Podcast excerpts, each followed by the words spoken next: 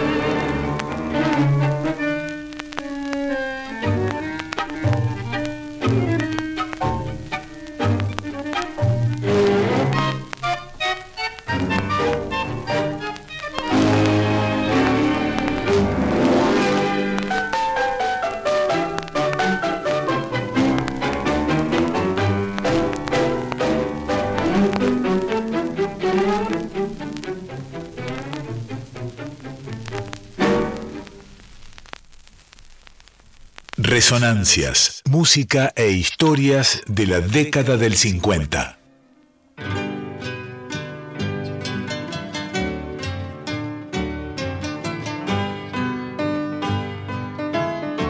Ahí estamos, ahí estamos, vamos arrancando despacito. Estamos contentos, ha ganado Boca Juniors, 1 a 0. Está Andreita Janetti en operación técnica. Esto es Resonancias, como saben ustedes, siempre viernes en la medianoche, contando historias de nuestra música nacional y popular. Mi nombre es Cristian Vitale.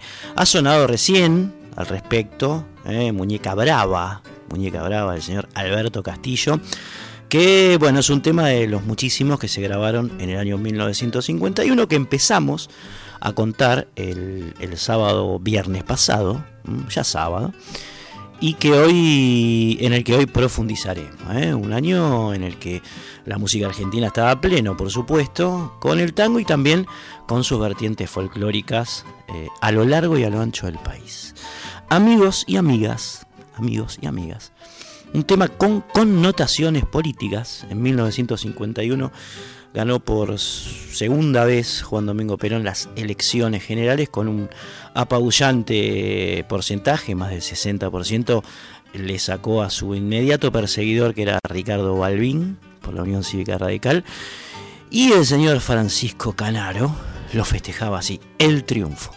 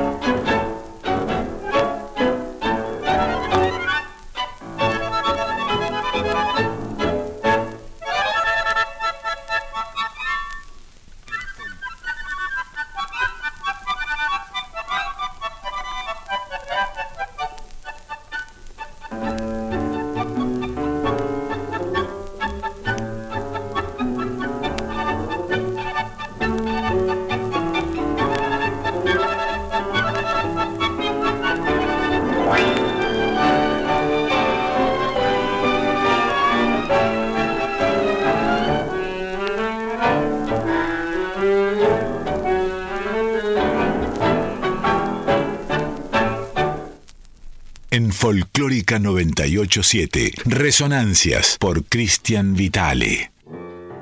Bien, bien, bien, amigos. Ahí escuchábamos entonces el triunfo de don Francisco Canaro, una, una publicación del año 1951. ¿eh? Canaro que ya venía, por supuesto, afinalísimo, afiladísimo, ¿eh? el experimentado Canaro, eh, que había sido uno de los, de los primeros grandes directores de orquesta en la historia del tango.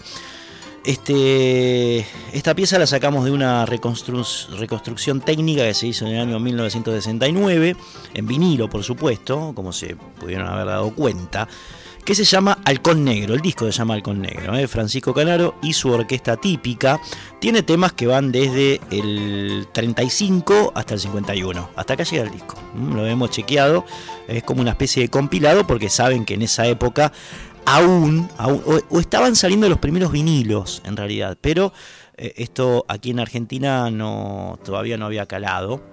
Y entonces eh, se publicaban todavía los singles, ¿no? Y sobre todo, claro, en la época, a fines del 30 o durante casi toda la década del 40, lo que se editaba eran, eran, eran singles, 78 eh, revoluciones por minuto.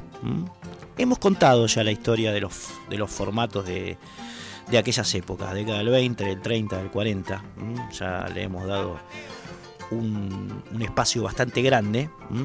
Por lo tanto, bueno, eh, solo resta decir que el, larga duración, digamos, el long play, empieza a publicarse, digamos, o a editarse eh, eh, en el año 1948.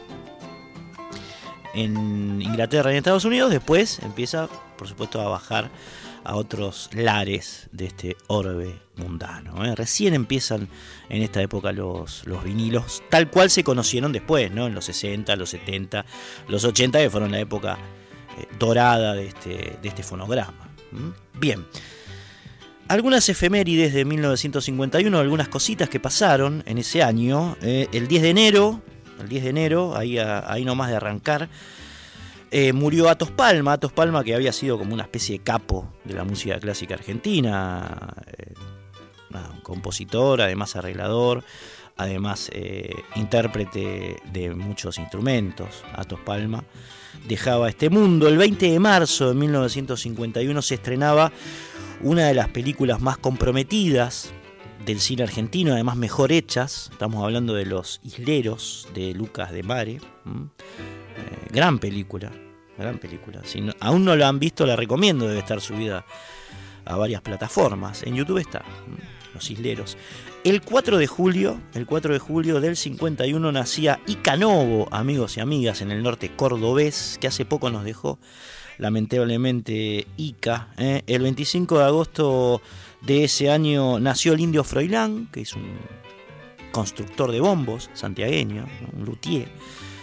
He visto personalmente eh, allí en, la banda, recuerdo haberlo visto al negro haciendo, haciendo esos bombos con una paciencia extraordinaria, tipo. Tiene su taller en, Santiago del Estero. Tiene su taller y, es, es, un placer verlo trabajar Se hace una vez por año allí la marcha de los bombos. Seguramente eh, algunos de ustedes eh, asistió a, alguna eh, que es precisamente encabezada por el indio Froilán, que bueno, es luthier de bombo de un montón de bombistas, Julio Paz, en fin. El 23 eh, de octubre nacía Juanjo Domínguez, excepcional violero. Recomiendo que escuchen de él eh, los tributos que hizo a Chabuca Granda, a Cita Rosa y a los Beatles. enormemente versátil. Juanjito Domínguez, que también dejó este mundo. Y el 20 de noviembre, el 20 de noviembre de 1951, nacía en Cañada Rosquín, Santa Fe, León Gieco. Nada más y nada menos. Todo esto pasaba, o eran alguna de las, de las cosas que pasaban en el año 1951, mientras San Pugliese, con Alberto Morán en voz, grababa esta pieza de Pasional.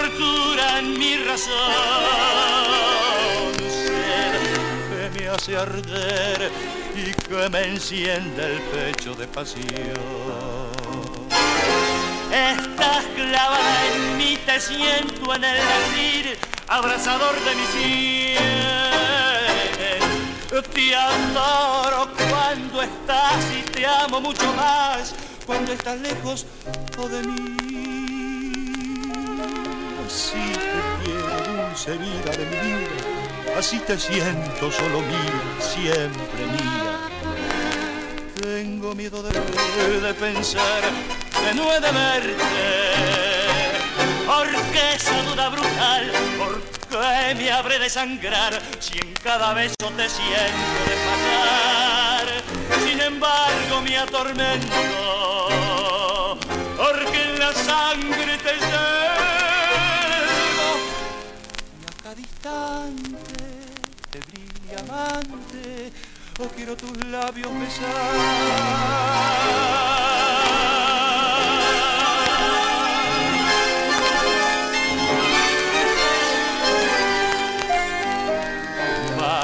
Desatan caricias que me atan a tus encantos de mujer. Que nunca más podré arrancar del pecho este querer te quiero siempre así, estás clavada en mí como un puñal en la carne. Y ardiente y pasional, temblando de ansiedad, quiero en tus brazos morir. Búscanos en Instagram y Facebook, arroba resonancias 987. Eh, bien, sonaba pasional recién de, de San Puliese, Osvaldo Puliese, por Osvaldo Puliese, eh, con Alberto Morán en voz. Lado 2, tema 2. Eh. Temazo pasional, che, qué maravilla. Al principio Fede Ratas sonaba Troilo, no Castillo. Rectifico. Bien. algunos saludos. Leo Kravitz, Cristina López, Darío Vázquez, José Seña, Edu Fisicaro, Eduardo Spiaggi el Fernandito Calegari, Bárbara Aguirre, Vasco Jaurrieta, Fernando Urao, Ariel Fernández, Alma Capón y la gente editorial Mil Campanas son oyentes nuestros, eh, que nos escriben eh, eh, semanalmente a las redes, a Instagram y a Facebook y aquí cumplo con nombrarlos y mandarles por supuesto un agradecimiento por seguir nuestros rastros. Bien, el WhatsApp es el 11 3109 5896 11 3109 5896 y el contestador es el 4999-0987. Reitero, 4999 0987. A, través de, este número nos pueden llamar, dejar un mensaje, contamos la historia de nuestra música. Así que hay para, para por ahí. O nos pueden escribir también un mensajito de texto al WhatsApp, que es el 11 3109 58 96. Amigos, amigas, eh, seguimos con la música de 1951. Hay dos efemérides tremendas eh, que vamos a estar comentando luego, pero antes escucharemos al señor Aníbal Troilo que con Raúl Verón en voz grababa esta versión de eh, De vuelta al Bulín de Pascual Contursi y José Martínez.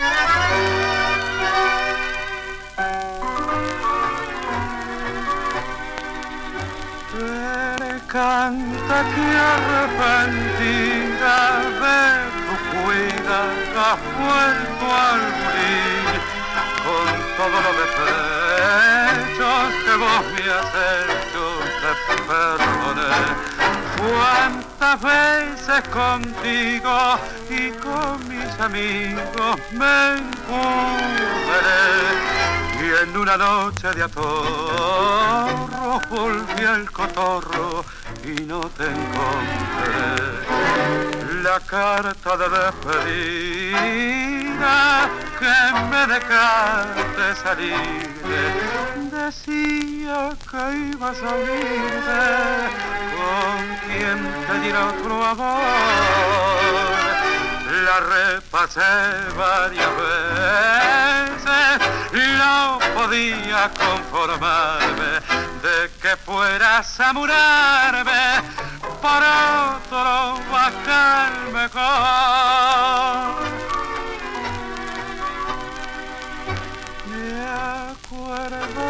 De aquellos días que me decías mirándome, mi amor es sincero y yo te juro que te amaré. Y que al darte un abrazo en tus ocasos lágrimas vi no comprendo vida mía cómo has podido engrutirme así. Te busqué por todo el cuarto imaginándome mi vida. Que estuvieras escondida para darme una alegrón. Luego vi que del ropero las fichas te habían llevado y al ver que me había dejado, mi corazón. Resonancias, música e historias de la década del 50. Un viejo proverbio apócrifo dice que solo mueren en serio aquellos que nunca vivieron. Por pluma prolífica, argentinidad combativa, pasión y tacto popular, queda claro de qué lado estaba Homero Mansi. Es apenas un detalle que lo hayan enterrado el 3 de mayo de 1951 cuando tenía 44 años. Tan solo un dato olvidable y bibliográfico. Ese tal Homero Nicolás Manzione, artista, gremialista, periodista, poeta, político, Mansi, ese fundador de la Fuerza de Orientación Radical de la Joven Argentina, Forja, que junto con Raúl Escalabrini Ortiz, Arturo Jaureche y Gabriel Mazo, construyó el cimiento de aquella patria justa, libre y soberana. Mansi, ese comunicador, ese hombre de radio, de teatro, de cine. 44 años le sobraron a este hombre para demostrar que vivió viviendo, que nunca murió Santiago de cuna, a los siete años, Homero ya estaba en Buenos Aires destinado a convertirse en el maldito que fue. Puntualmente nació en la populosa Pompeya, origen de la bellísima pluma que destilan Barrio de Tango y Claro, Sur. De él, junto a Sebastián Piana, son además Milonga Sentimental, Milonga Triste de Barro, Paisaje, Viejo Ciego. De él, pero con Troilo, son Che Bandoneón, Polín, Romance de Barrio. También fue el ideólogo de Marena, de Tal vez será mi alcohol, de Fruta Amarga, de Monte Criollo. Homero Mansi. En cine escribió los guiones de buena parte de la época de oro. La Guerra Gaucha, El Viejo Ucha, Escuela de Campeones. En territorio militante saben, Mansi fundó, como les decía, uno de los cuadros más lúcidos de, de Forja. Como decente integró la frustrada resistencia al golpe de, José Félix Uriburu en 1930, de hecho lo expulsaron de la universidad por ello. Creó la revista El Micrófono, Fundó junto a Francisco Petrone, Enrique Muño y Sebastián Quiola Autores Unidos de la República Argentina y también artistas argentinos asociados, y fue presidente de SADAIC entre 1948 y 1951. Años de polémicas encendidas para Homero Mansi, en que lo llegaron a expulsar, incluso de la Unión Cívica Radical, por negarse a apoyar a la fórmula de la Unión Democrática que ese partido eh, constituía junto a otros, como el socialismo, el Partido Conservador, la democracia progresista en el año 1946. Años aquellos de ese abrazo sanguíneo de Mansi, el primer peronismo, perdón, que él y muchos entendieron como la concreción natural del ideario forgiano. Escribió mucho y nítido Homero. Un aforismo clave en su pensar demuestra mucha, pero mucha piel de pueblo. Decía, en lugar de ser hombre de letras, he decidido hacer letras para los hombres repito, en lugar de ser hombre de letras, he decidido hacer letras para los hombres. Otro, el olfato estético de un ser que detectó en la música signos fortísimos de identidad. Y va ese otro. Las canciones de la tierra volverán a nutrirnos de savia auténtica. Las canciones de la tierra volverán a nutrirnos de savia auténtica. En fin, Homero Mansi. Un hombre completo, un hombre del Renacimiento, pero argentino. El 3 de mayo de 1951 él moría. Y esta es una de las efemérides eh, bravas de ese año. La muerte de Homero Mansi que tenía mucho para dar y que sin embargo quedó allí. Bueno, de inmediato Aníbal Troilo, que además de con componer muchas piezas con él, eh, lo adoraba, le hizo esta pieza que vas a escuchar ahora que se llama Responso, precisamente, como una especie de despedida musical a su amigo Homero Mansi. Y después de Responso, después de Responso, que eh, Pichuco le hace a, Homero cuando este último muere, Vamos a escuchar Un Momento, eh, que es un tema de Héctor Stamponi cantado por Raúl Verón, y El Patio de la Morocha, eh, pieza de Cátulo Castillo y Mariano Mores, con voz de Jorge Casal. Una tríada de Aníbal Troino en el año 1951 que empieza con Responso, su homenaje a Mansi, sigue por un momento de Stamponi y Verón en canto, Stamponi compositor, y concluye con El patio de la morocha de Castillo y Mores con la voz de Jorge Casal. Casal y Verón eran los dos cantores que tenía la orquesta de Troilo en el año 1951. Responso, por supuesto, es instrumental.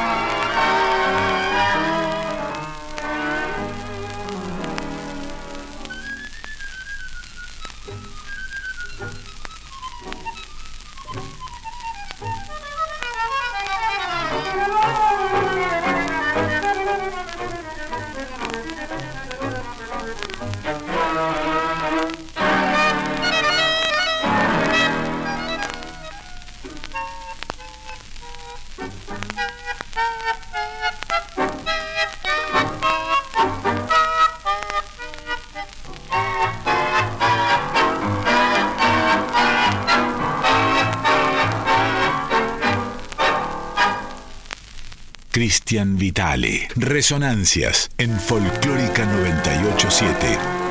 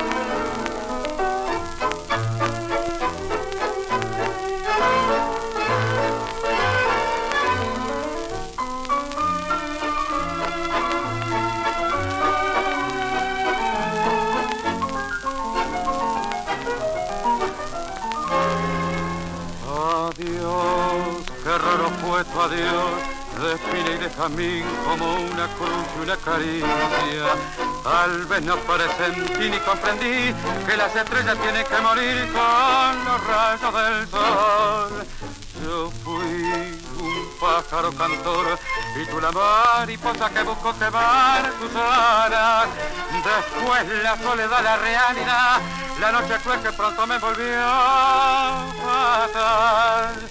Y otra vez junto al río,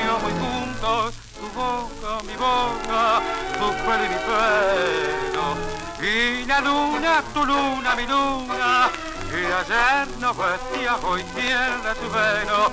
Yo no quiero el engaño de un día, tus manos no tiemblan, no sabes reír. Yo no quiero la historia de siempre, vivir un momento y luego morir.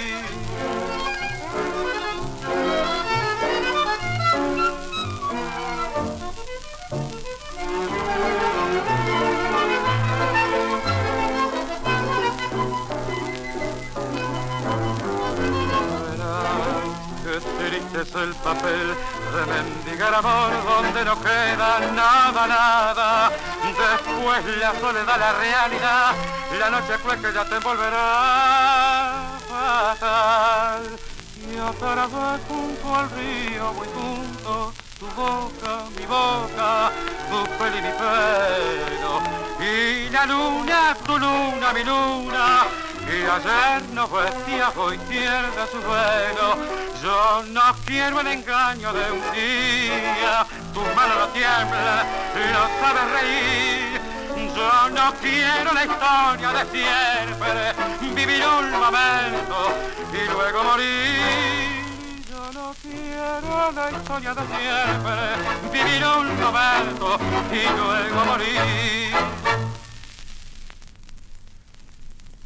Resonancias, música e historias de la década del 50.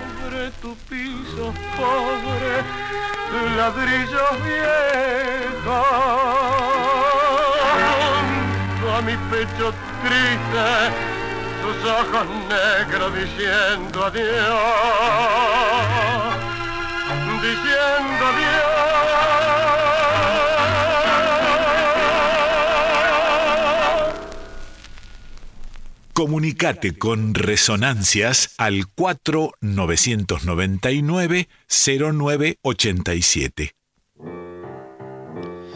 La otra muerte muy pero muy dolorosa de 1951 fue la de Enrique Santos Discépolo.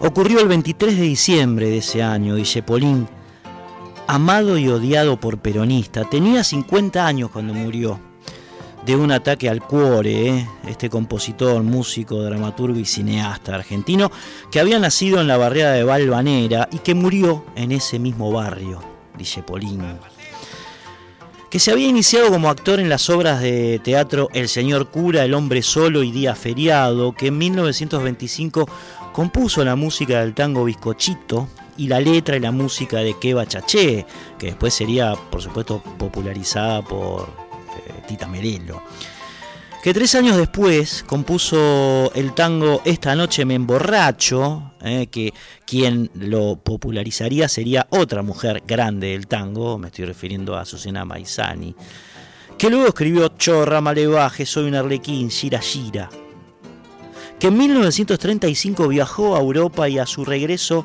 se vinculó con el mundo del cine como actor, guionista y director que escribió y compuso sus tangos más notables en la década del 30 y del 40, Cambalache, Desencanto, Alma de Bandoneón, Uno, con música de Mariano Mores, Canción Desesperada. Que en 1947, después de una gira por México y Cuba, compuso nada más y nada menos que Cafetín de Buenos Aires.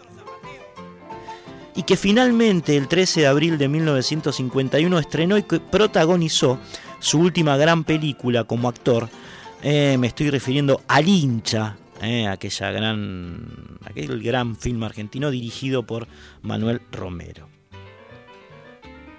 Que en radio identificó con el apodo de Mordisquito a los que consideraba él y muchos otros y muchas otras carneros de la oligarquía o cipayos, combatiéndolos activamente. De hecho, su participación, la participación de lo que hacía de Mordisquito, en, en, ese programa de clara defensa al peronismo, le trajo el amor de muchos y también el odio.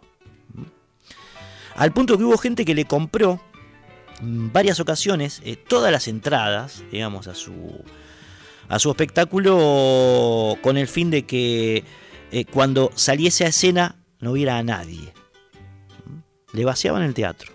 ¿Eh? Los enemigos de Discépolo compraban las entradas, todas. Y cuando el tipo, por supuesto, salía de escena no había nadie, porque las entradas las tenía uno solo.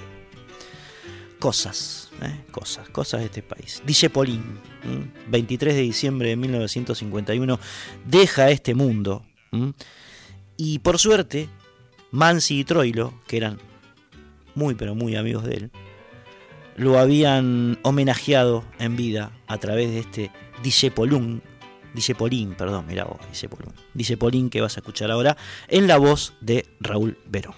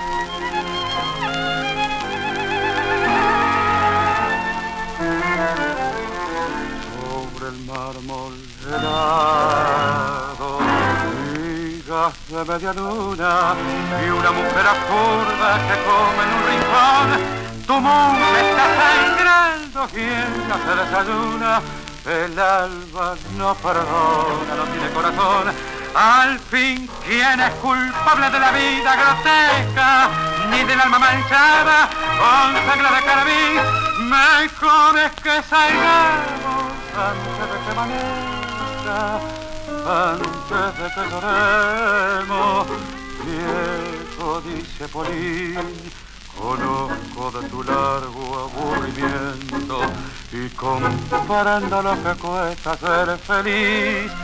Y al son de cada tango te pareciendo con tu talento enorme y tu nariz. Con tu lágrima amarga y escondida, con tu careta pálida de clon y con esa sonrisa entristecida que floreces en versos y en canción.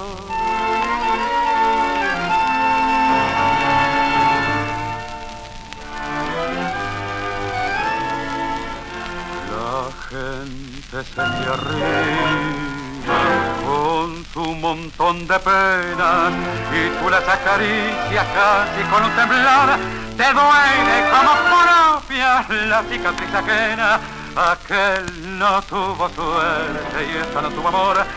La pista se ha poblado al ruido de la orquesta. Se abraza bajo el foco muñeco de acerrín no ves que están bailando están de fiesta, vamos que todo duele, viejo dice Polín. Mandale un audio a Cristian al 11 3791 1688. Qué hermosura este tango que Homero Mansi y Aníbal Troilo le compusieron a, Enrique Santos de ¿no? Mansi, ¿cómo lo define? Te duele como propia la cicatriz ajena. Y, esas veñitas musicales que eh, eh, simulan uno, por ejemplo, ¿no? Que, citan eh, ese gran tango de, de ¿no? Es, es, una maravilla esta pieza que grabó Aníbal Troilo en el año 1951, cuando Dijépolo aún vivía.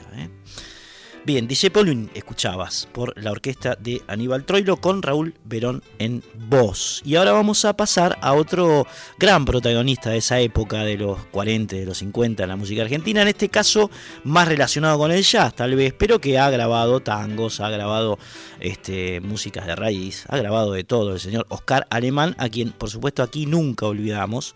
Eh, y que en este caso vamos a estar escuchando a través de una pieza de Gershwin que él grabó en el año 1951 llamada Río Suwaní. Es el río Suwaní es un, río que queda ahí en el sureste de los Estados Unidos, uno de los principales ríos de allí, al que Gershwin homenajeó de esta manera, y Alemán trajo para estas pampas así. El señor Oscar Alemán. ¿Era alemán o era caló? Era caló. Claro, estoy hablando de Oscar Alemán que iba a sonar después. Exacto. Bueno, no. Primero suena Caló con una fija instrumental y después sí Oscar Alemán. Ordeno, reordenamos, Andrés. Primero Miguel Caló, 31 eh, de julio de 1951, graba este instrumental llamado Una fija y después sí toda la intro que hice Oscar Alemán con Río Suguané, como para que no se despisten.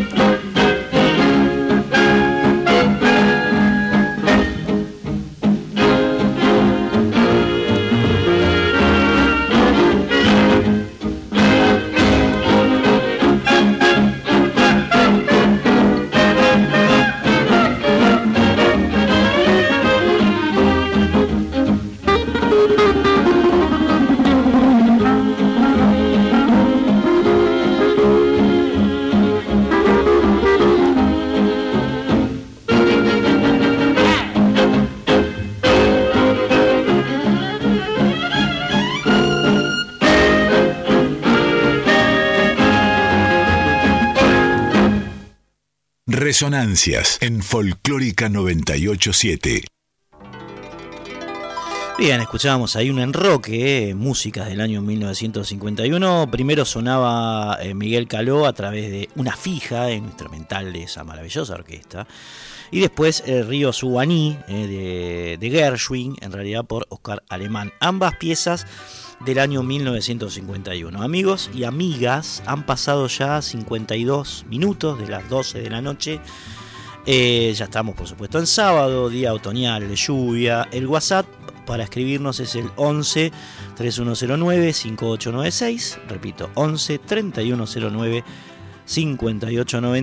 y si quieren llamar y dejar algo hablado al aire, el teléfono del contestador es el 4999-0987. 4 0987. ¿Lo puede decir Quique?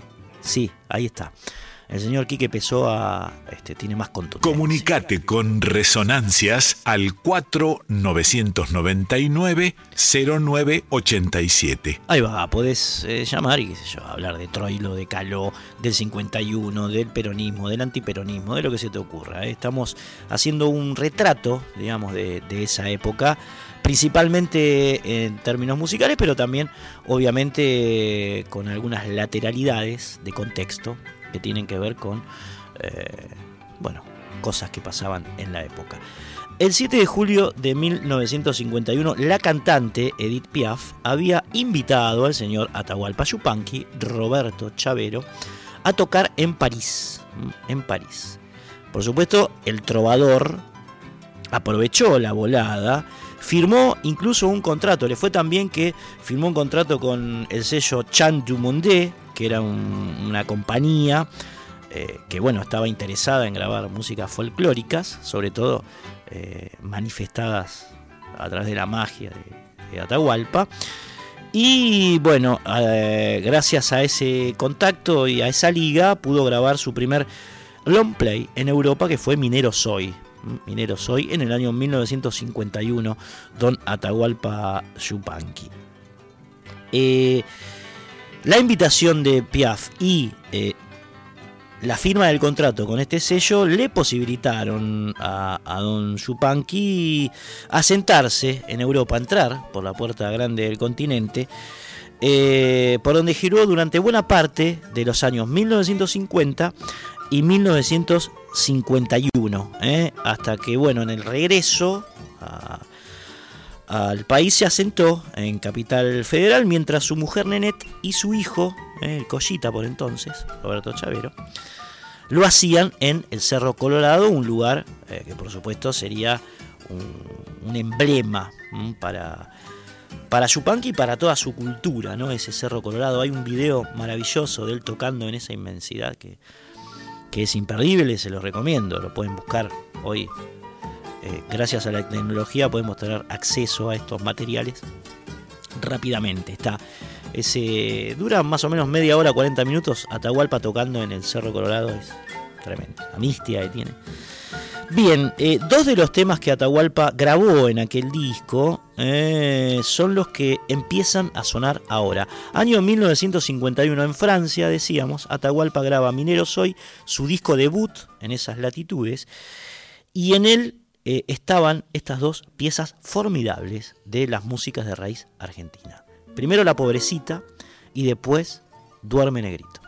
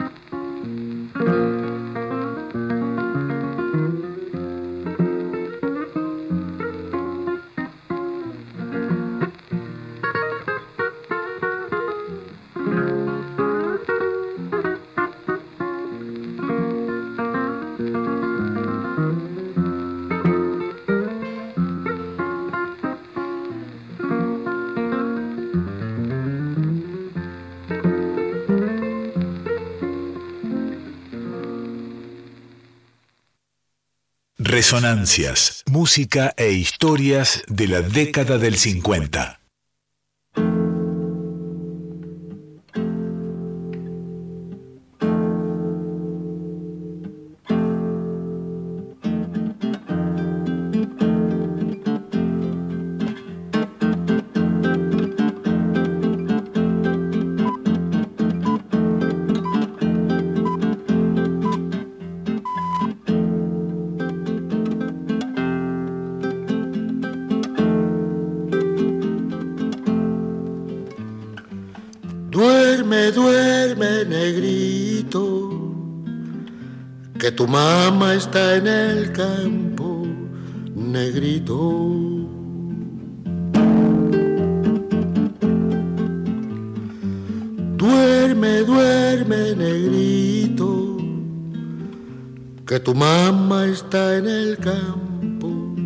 Negrito.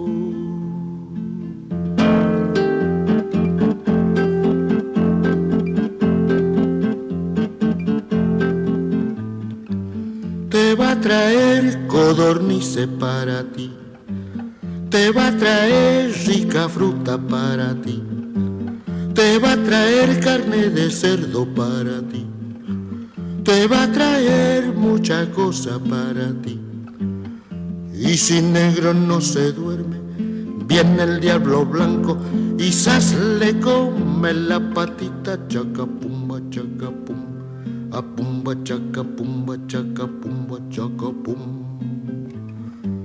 Duerme, duerme, negrito, que tu mamá está en el campo, negrito, trabajando, trabajando duramente, trabajando sí, trabajando y va de luto, trabajando sí, trabajando y va tosiendo, trabajando sí trabajando y no le pagan, trabajando sí.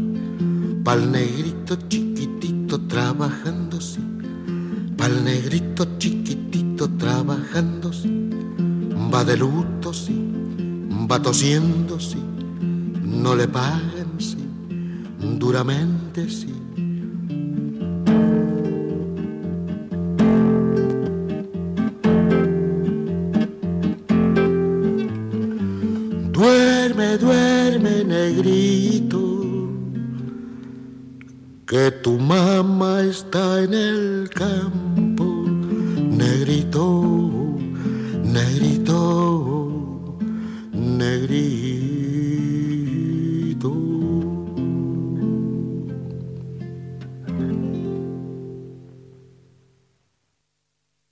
Vitale, Resonancias en Folclórica 987.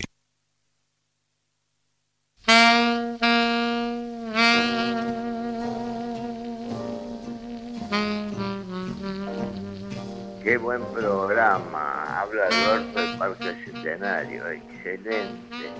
Realmente me hace llegar al corazón y recordar mi juventud. Tengo 82 años y, me llega a lo más profundo de mi ser. Gracias por tan lindo programa.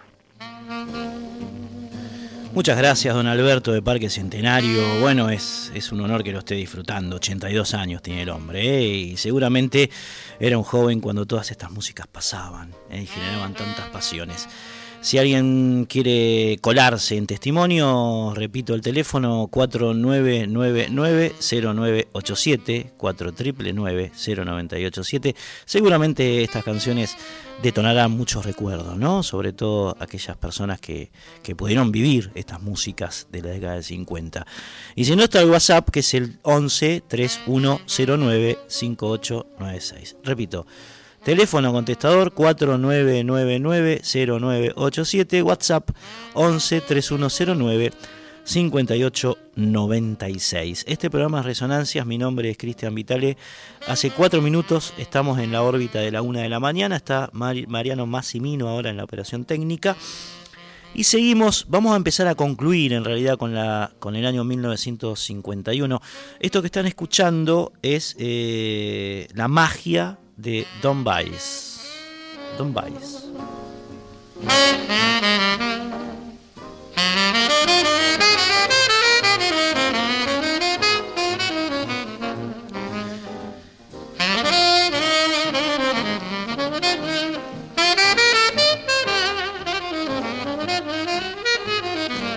Esta pieza esta pieza se grabó el 19 de abril del año 1951, se llama Night and Day, Noche y Día. ¿eh? Don Baez. Carlos Wesley Don Baez, eh, que, bueno, fue un saxofonista tenor de jazz impresionante, un cultor del bebop. Ya hemos pasado algunas cosas de Charlie Parker, de Dizzy Gillespie, ¿no? de esa generación, que le dio una vueltita de tuerca, ya vamos a decir. Y, este fue uno de esos personajes, ¿no? Un tipo que precisamente tocó con Count Basie, con Duke Ellington, con Dizzy Gillespie, tocó con ellos, que nació en, que había nacido en Oklahoma, eh, pero que vivió en Europa durante casi 30 años, Don Baez, cuyo ídolo era Benny Carter, eh, y que, bueno, hizo sus principios musicales en varias bandas de Los Ángeles, también de Nueva York, donde llegó a conocer a Thelonious Monk y a Kenny Clark, hasta que, bueno, Count Basie lo, eligió para reemplazar a otro grande de género como Lester Young en su Big Bang, en su, en su, gran, en su gran banda. ¿eh? Don Baez, año 1951, este es Where the Wind.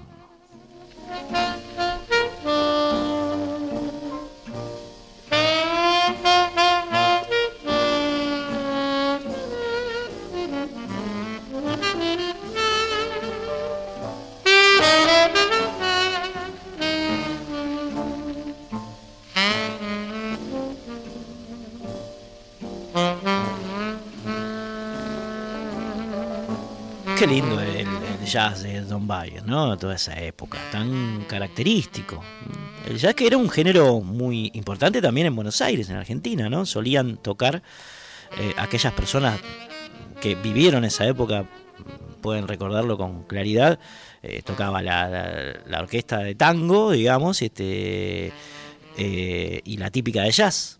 La típica de jazz solía compartir muchos eventos, muchas noches, y, estos sonidos recuerdan a, esos momentos, ¿no? Donde, bueno, no, se hacían tantas diferencias entre, entre los, los géneros. Don Valles, ¿eh? Don Valles. Don Valles que después se fue eh, a pasear su jazz por, por la París de posguerra, llegó después de terminada la Segunda Guerra Mundial, y terminó sus días en, en Holanda, donde conoció al amor de su vida y allí se quedó hasta morir. ¿eh? Don Baez, Jazz. Estas piezas están en el disco Jazz in Paris, precisamente. ¿eh? Y vamos a terminar este pequeño recorrido con Over the Rainbow. Sobre la sombra es el 10, ¿no? Bien. Qué belleza.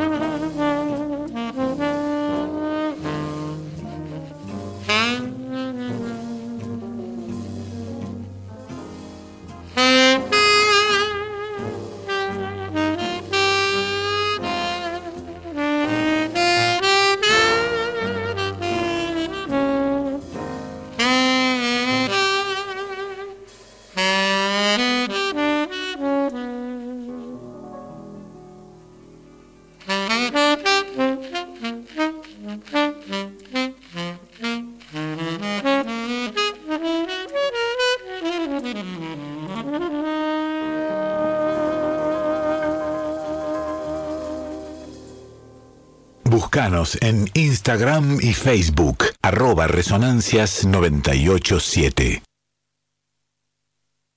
Bien, nos ha servido el amigo Don Baez para retirarnos, despedir el año 1951 y bienvenir el, eh, el 52 en esta larga historia, en este largo devenir que, que te contamos aquí en, Resonancias. Eh, fundamentalmente de las músicas nuestras, ¿no? de las músicas argentinas. De hecho, ya estamos volviendo al pago. Va a sonar ahora una pieza profunda. Eh, después les voy a explicar de qué se trata este enorme trabajo que vamos a empezar a escuchar ahora, a través de este pasacalle para el niño Jesús que interpreta eh, Anastasio Calizaya. Bueno, escuchamos esto y después les cuento de qué se trata. Vamos a estar eh, trabajando muy, muy al fino, muy en profundo sobre este, sobre este laburo. Pasacalle para el niño Jesús noroeste argentino, Anastasio Carizaya. Número 1, pasacalle. Un pasacalle para el niño Jesús.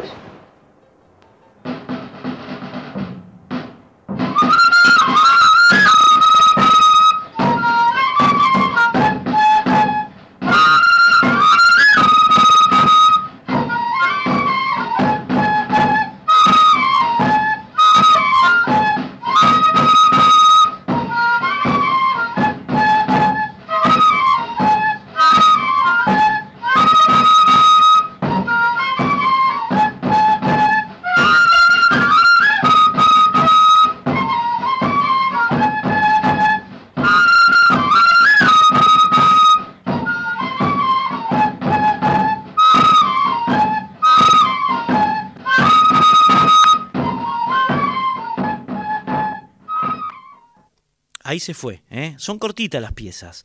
Bueno, eh, esta es la introducción a lo que vamos a, historiar o sobre lo que vamos a historiar ahora, que es un trabajo que hicieron Isabel Aretz y Luis Felipe Ramón Rivera, que era su marido, el venezolano, en el año 1952, precisamente el que empezamos a contar ahora. Eh, llamado Viaje por el Noroeste Argentino. Eh, es un trabajo de corte etnomusical que Aretz y, Ramón Rivera hicieron grabando, digamos, este, artistas anónimos en Jujuy, Salta, Tucumán, Santiago del Estero, Catamarca, La Rioja y Córdoba. Es decir, recorrieron eh, estos dos hurgadores de las músicas vernáculas estas eh, seis, siete provincias del noroeste, del noroeste grande que les acabo de nombrar, grabando con un grabadorcito, digamos, un poco rudimentario, eh, todas estas piezas que eh, vas a escuchar hoy. Es, como les decía, una investigación etnomusicológica que tiene textos de Isabel Aretz y que funciona como una recopilación in situ, que fue grabada, registrada con el sistema Sound Mirror que en el momento era, bueno, este, eh, potable, pero hoy quedó como alejado en el tiempo. Pero bueno, lo interesante es el, es el laburo, el recorrido de recopilación que hicieron estos dos artistas metiéndose en lugares, en zonas, en regiones donde nunca llegaba nadie para grabar nada.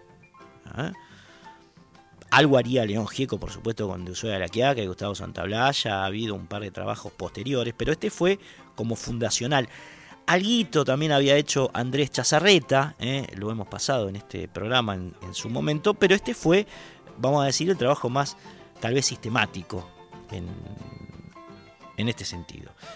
Bien, otra de las personas anónimas de esos confines que Alex y Rivera grabaron eh, fue un señor llamado Salomón Cardoná. Salomón Cardoná que este, les ofreció un bailecito y un carnavalito, ¿eh? ritmos ustedes saben, característicos del noroeste argentino que ya vamos a estar escuchando. Número 2. Bailecito.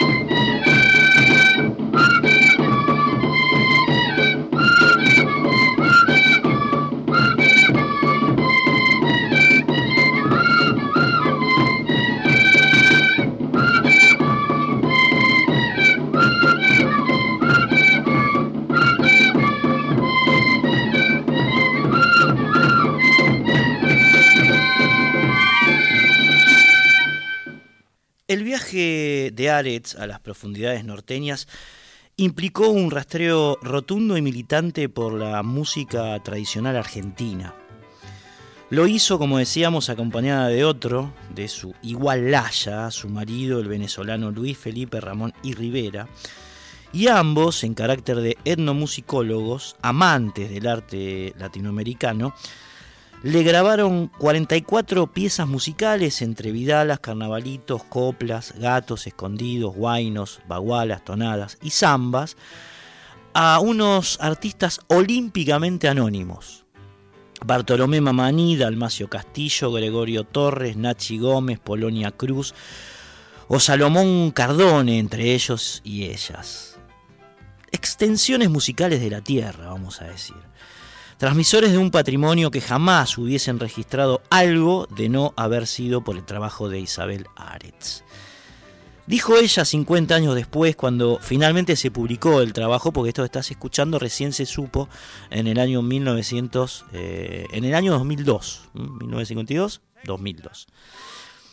Dijo Aretz, dejando de lado la errada creencia de que toda nuestra música nos llegó de Europa, al penetrar tierra adentro se percibe la existencia de una Argentina polimusical.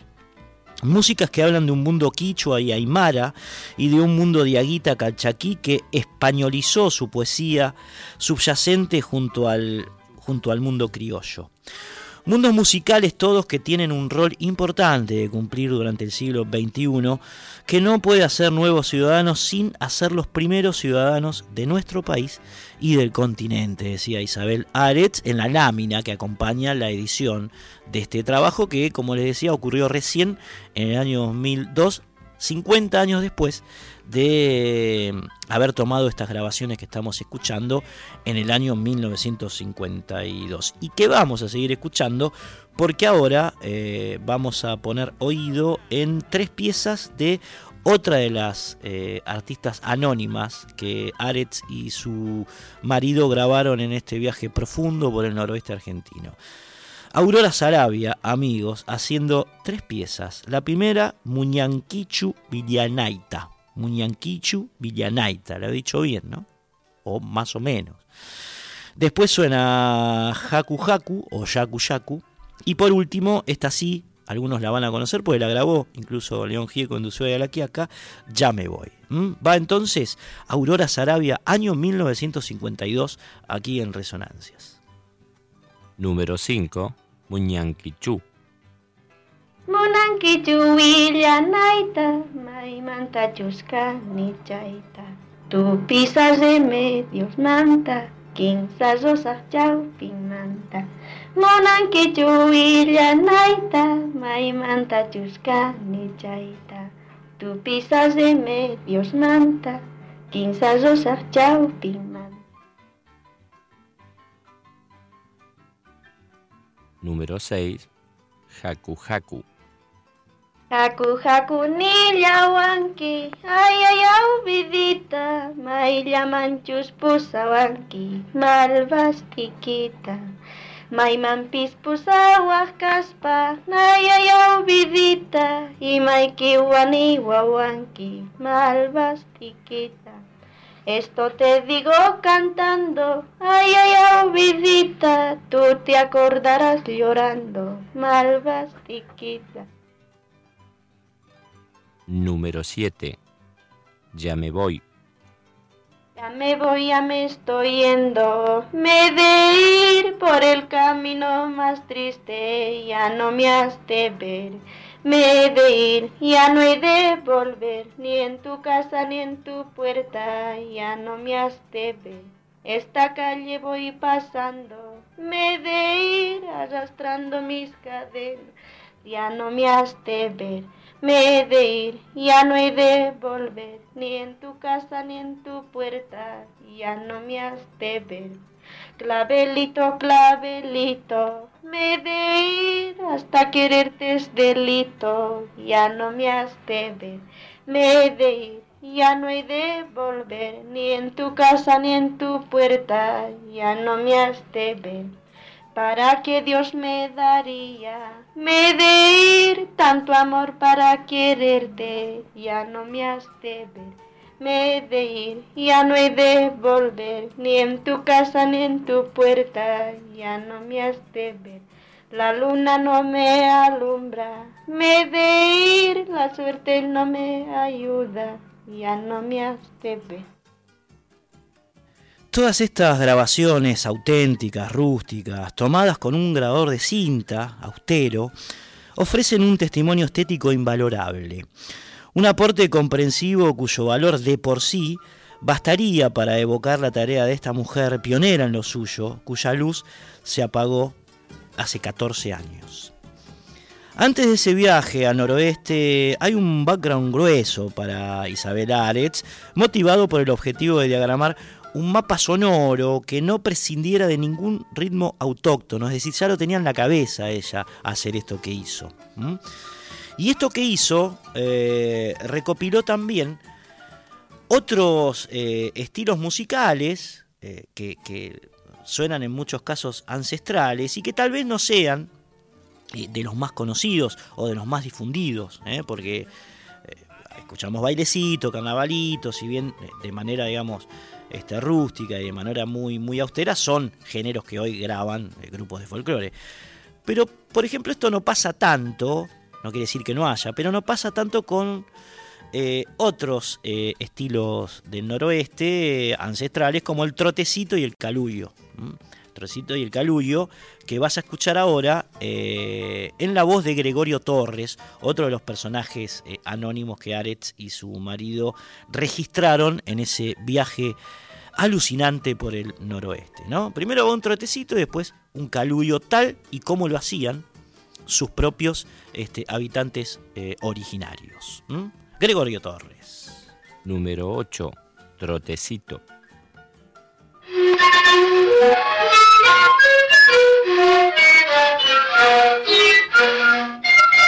you.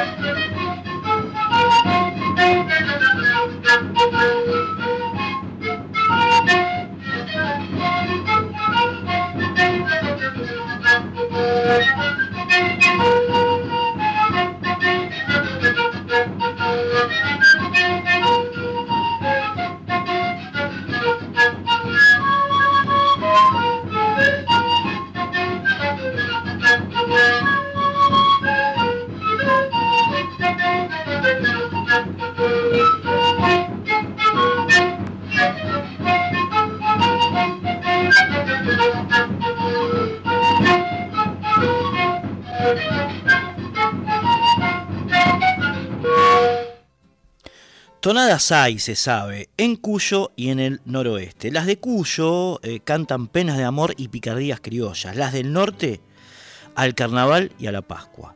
Tonada de carnaval, tonada de Pascua por Polonia Cruz. Número 17. Tonada de carnaval.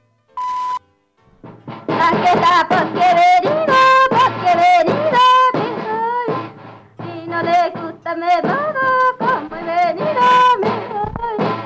Si no le gusta me vago, como he venido me voy. Esto digo y mal me acuerdo, ya sería cerca mi muerte. Esto digo y mal me acuerdo, ya sería cerca mi muerte. Para todo desgraciado, para nada digo sí. Para todo desgraciado, para nada tengo número 18. Tonada de Pascua.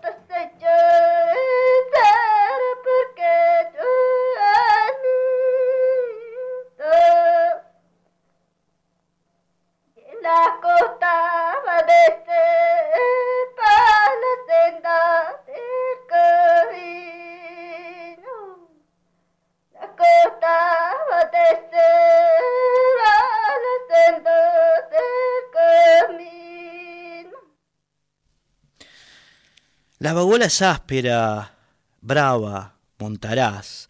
Es el canto solitario de quien vive en la montaña.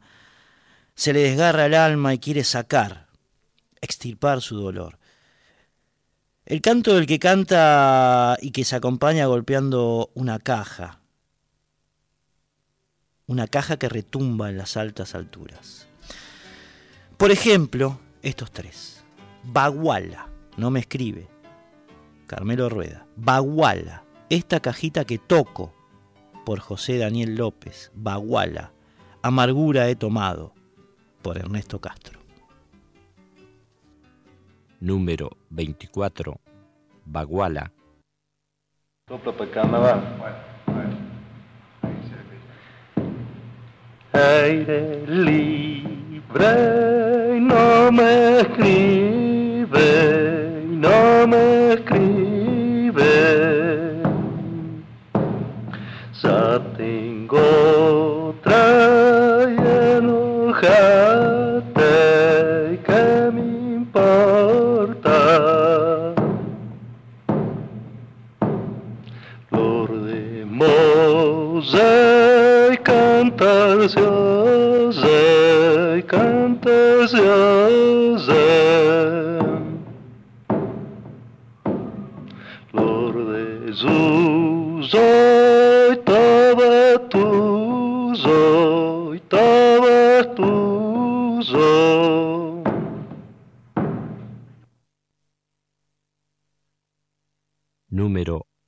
25.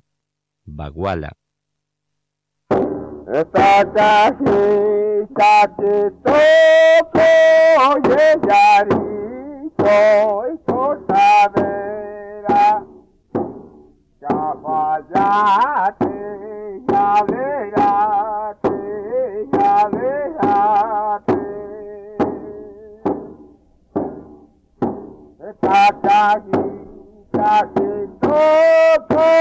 Que toco y cortadera ya fallate, ya ya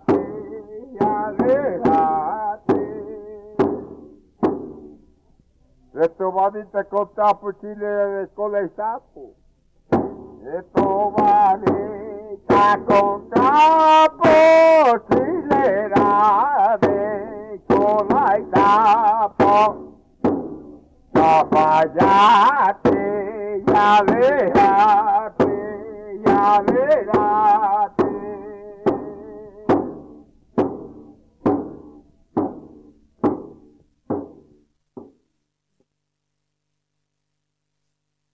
Número 26. Baguala. Amargura si tomado y hasta la hiel y bebido.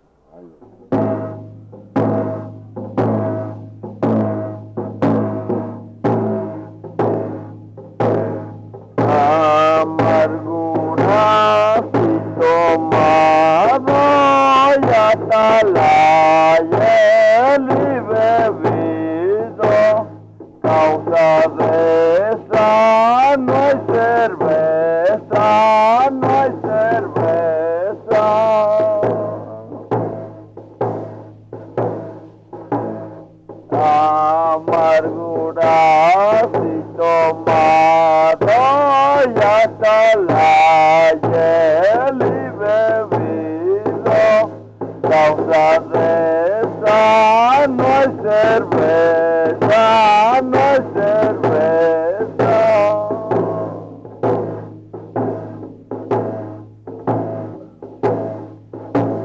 No habrá cosa más amarga que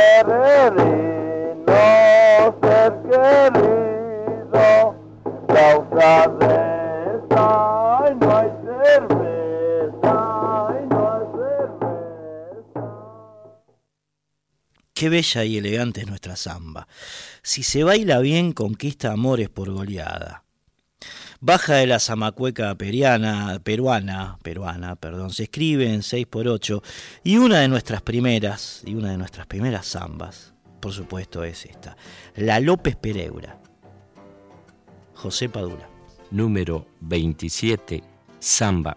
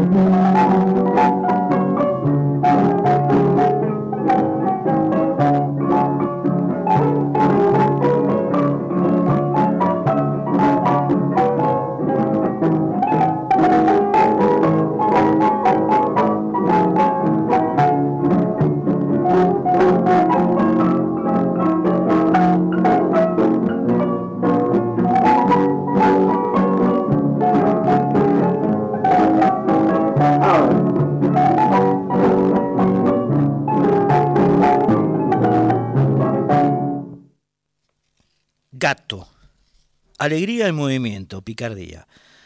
Más apurado que la samba en esas cosas del amor. Se baila al menos desde el año 1820. Juan Fernández, Gato. Número 28. Gato.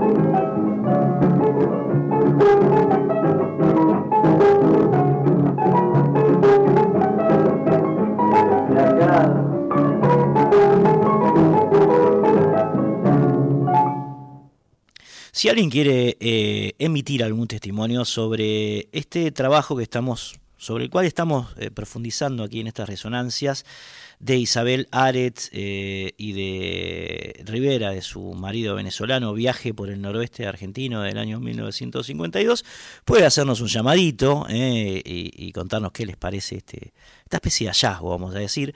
El teléfono es el 4999-0987, 4999 0987 o si no nos pueden escribir un WhatsApp al 11 3109 5896. No sé si quieren compartir alguna sensación, eh, lo pueden hacer a estas dos vías, 4999 0987 o el WhatsApp que es el 11 3109 5896. Seguimos. Chacarerita linda, transparente y cordial, austera y paisana, briosa y hermosa.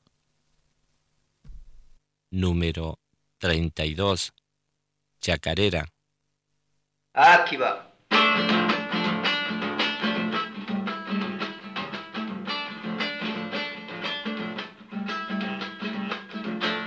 El producto santiagueño, ahora voy a detallar. Larga ropa y nunca nos suele faltar.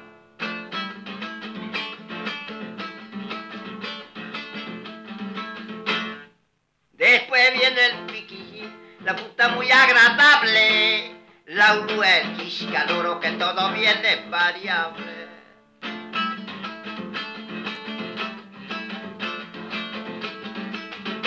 También es linda la tuna como el choclo y el zapallo, el anco y la batata, por eso todo detallo. Chacarera, chacarera, chacarera, chacarerita. Ay, qué lindos son los mates que se va la paisanita. ¿Qué le parece, paisano? El producto de Santiago. Le diré que todos lindos siendo de nuestro pago. Segunda.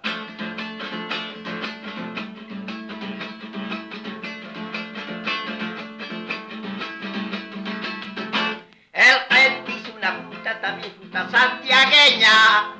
Es mejor que la banana que la puta brasileña.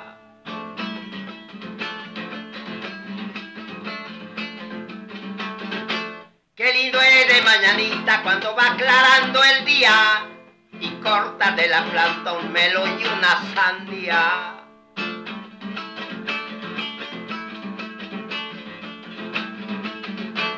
Esto más lindo que todo es lo más importante, la leña y el carbón que llevan para todas partes. Chacarera, chacarera, chacarera, chacarerita, ay qué linda la tortilla con chicharrón y semita. Ahí escuchaba la voz de Nachi Gómez, de santiagueño, eh, entrañable. Santiago del Estero en esta chacarera, bien, bien de ahí, ¿no? Bien de la tierra, che. La estrofa poética de la, Vidala, de la Vidala es variada, nos dice Francisco García Jiménez. Consta por lo general de una copla y una carteta de versos octosilábicos cuya monotonía es quebrada por un estribillo sorprendente. Por un estribillo sorprendente. No confundir, por supuesto, con la Vidalita. La Vidalita es más sentida, lenta, melancólica. Aunque a veces las hay festivas. Va una década. Vidala hay una fiesta por Pedro Agüero y Vidalita, así, a secas, Vidalita, por Benito Atencio y Francisco Zárate en dúo. número 33. Vidala.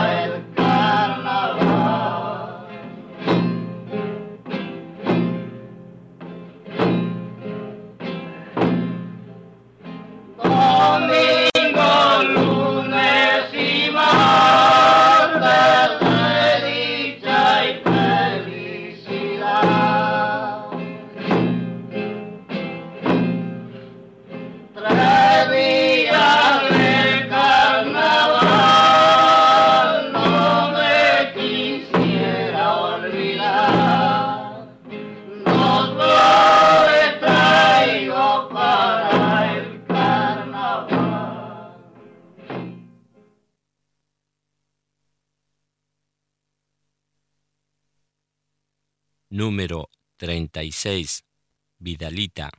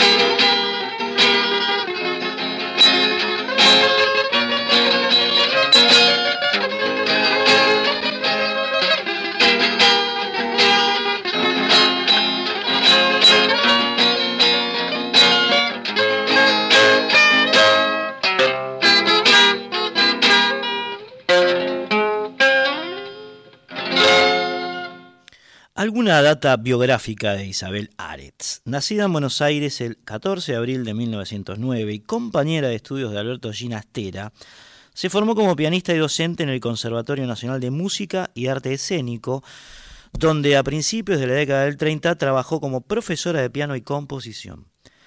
Tenía 28 años cuando la Orquesta Sinfónica Nacional estrenó su ópera prima llamada Puneñas en el Teatro Cervantes, eh, Cervantes y uno menos cuando, siguiendo la matriz de tareas del musicólogo Carlos Vega, comenzó a recorrer el país con el fin de compilar y registrar sonidos como lo que estamos escuchando ahora. Sonidos tradicionales con, por supuesto, un fuerte hincapié en la música prehispánica de las culturas andinas. Aretz editó por entonces un libro dotado de una selección de villancicos, bagualas, vidalas y estilos para uso escolar y encaró poco tiempo después diversos viajes por Argentina, Uruguay, Chile, Bolivia y Perú, registrando sonidos e imágenes de las culturas originarias. Pero uno fue revelador. En 1948 partió hacia Venezuela con el objeto de organizar eh, la sección de música del Servicio de Investigaciones Folclóricas y se casó con un paisano de Táchira llamado Luis Felipe Ramón y Rivera. Con él, dijo alguna vez Aretz, mi inseparable compañero, compartí muchas investigaciones. En Venezuela se nos facilitó abrir nuestras compuertas al auténtico mundo de América y en parte al de África. Venezuela, cuya ciudadanía Aretz adoptó luego de casarse con el etnomusicólogo, significó la plataforma base desde donde ambos se lanzaron a desparramar el acervo sonoro eh, latinoamericano, por supuesto, por el mundo, de alguna manera siguiendo los pasos o el ejemplo de Bela Bartok, eh, que había hecho algo similar en Hungría. Allí también Aretz escribió buena parte de sus 30 libros editados hasta el momento, cuyo fin general fue el de rescatar, recopilar y hacer rodar y notar eh, la música del continente por el globo. De allí, de Venezuela, la llamaron como efecto de su libro Música Tradicional Argentina, Tucumán, Historia y Folclore, en el que la investigadora había recopilado 796 melodías. Impresionante la obra de Isabel Aretz, la verdad. El gobierno de Perón la becó por un año y en 1948 partió precisamente hacia allí, hacia Venezuela. En Venezuela fundó el Instituto Interamericano de Etnomusicología y Folclore y publicó un sinfín de obras, desde el Manual de Folclore Venezolano hasta la artesanía folclórica en Venezuela. Luis Felipe Ramón y Rivera, su marido, había nacido en San Cristóbal, estado de Táchira, el 23 de agosto de 1913. Fue un violinista, compositor, profesor y escritor venezolano que había sido profesor en la Escuela de Artes y Oficios y también en la Escuela Normal de Maestros eh, al momento de conocer a Isabel Aretz, además de este, haber oficiado de fundador de la Academia de Música de Táchira y director de esta institución. En 1945 Rivera partió hacia Montevideo, donde estudió armonía e instrumentación, y posteriormente viajó a Buenos Aires, donde se formó en etnomusicología. Bueno, estos dos monstruitos, ¿eh? Eh, Ramón y Rivera e Isabel Aretz, hicieron este trabajo, digamos, fueron los factotums principales de este trabajo que estamos escuchando. Eh, digamos, de una recorrida por siete provincias del noroeste argentino, grabando intérpretes anónimos y anónimas.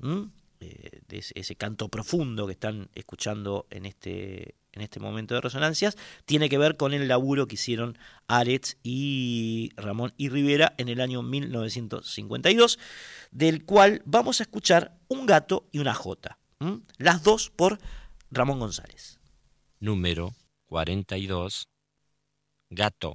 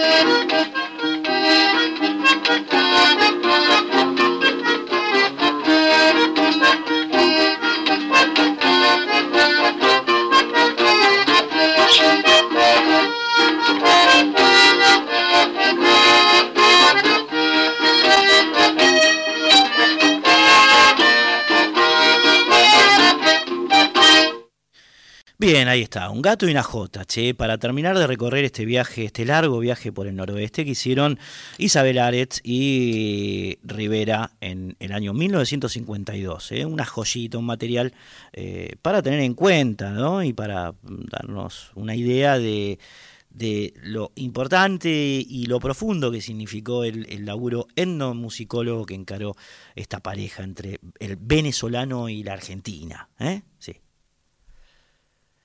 En Folclórica 987, Resonancias por Cristian Vitale.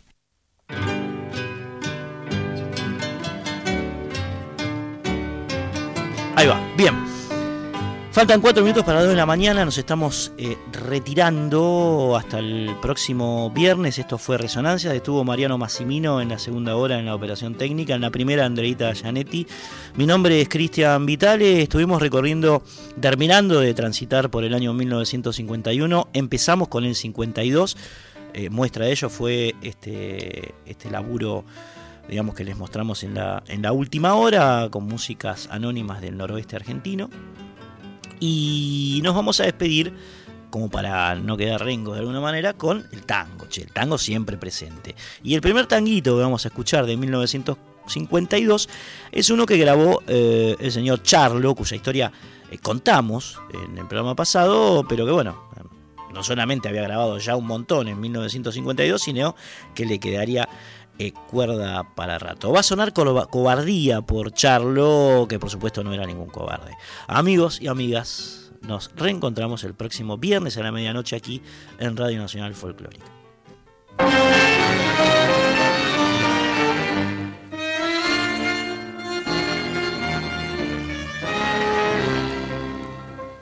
No sé qué daño he hecho yo para merecer esta cadena inaguantable de dolor que cuando no te beso no puedo respirar y siento que me ahogan tus labios al besar. De sufrir tanto perdí la dignidad y no me importa saber que me engañas. No ves que necesito de más, te quiero ver. Háblame como siempre, decí que me querés. Yo sé que es mentira todo lo que estás diciendo, que soy en tu vida solo un remordimiento. Yo sé que es de pena que mentí por no matarme. Lo sé y sin embargo, sin esa mentira no puedo vivir. Anoche mismo he podido comprobar que ni la puerta de la casa respetas. Yo vi con estos ojos los besos que te dio y oí que se reían burlándose los dos. Sin embargo, ya lo ves. Yo yo te pregunto, ¿todavía me querés? Y cerrando los ojos escucho que jurás que nunca me engañaste, que no me olvidarás. Yo sé, yo sé que es mentira todo lo que estás diciendo, que soy en tu vida solo un remordimiento. Yo sé que es de pena que mentís para no matarme. Lo sé y sin embargo, sin esa mentira no puedo vivir. Mm-hmm.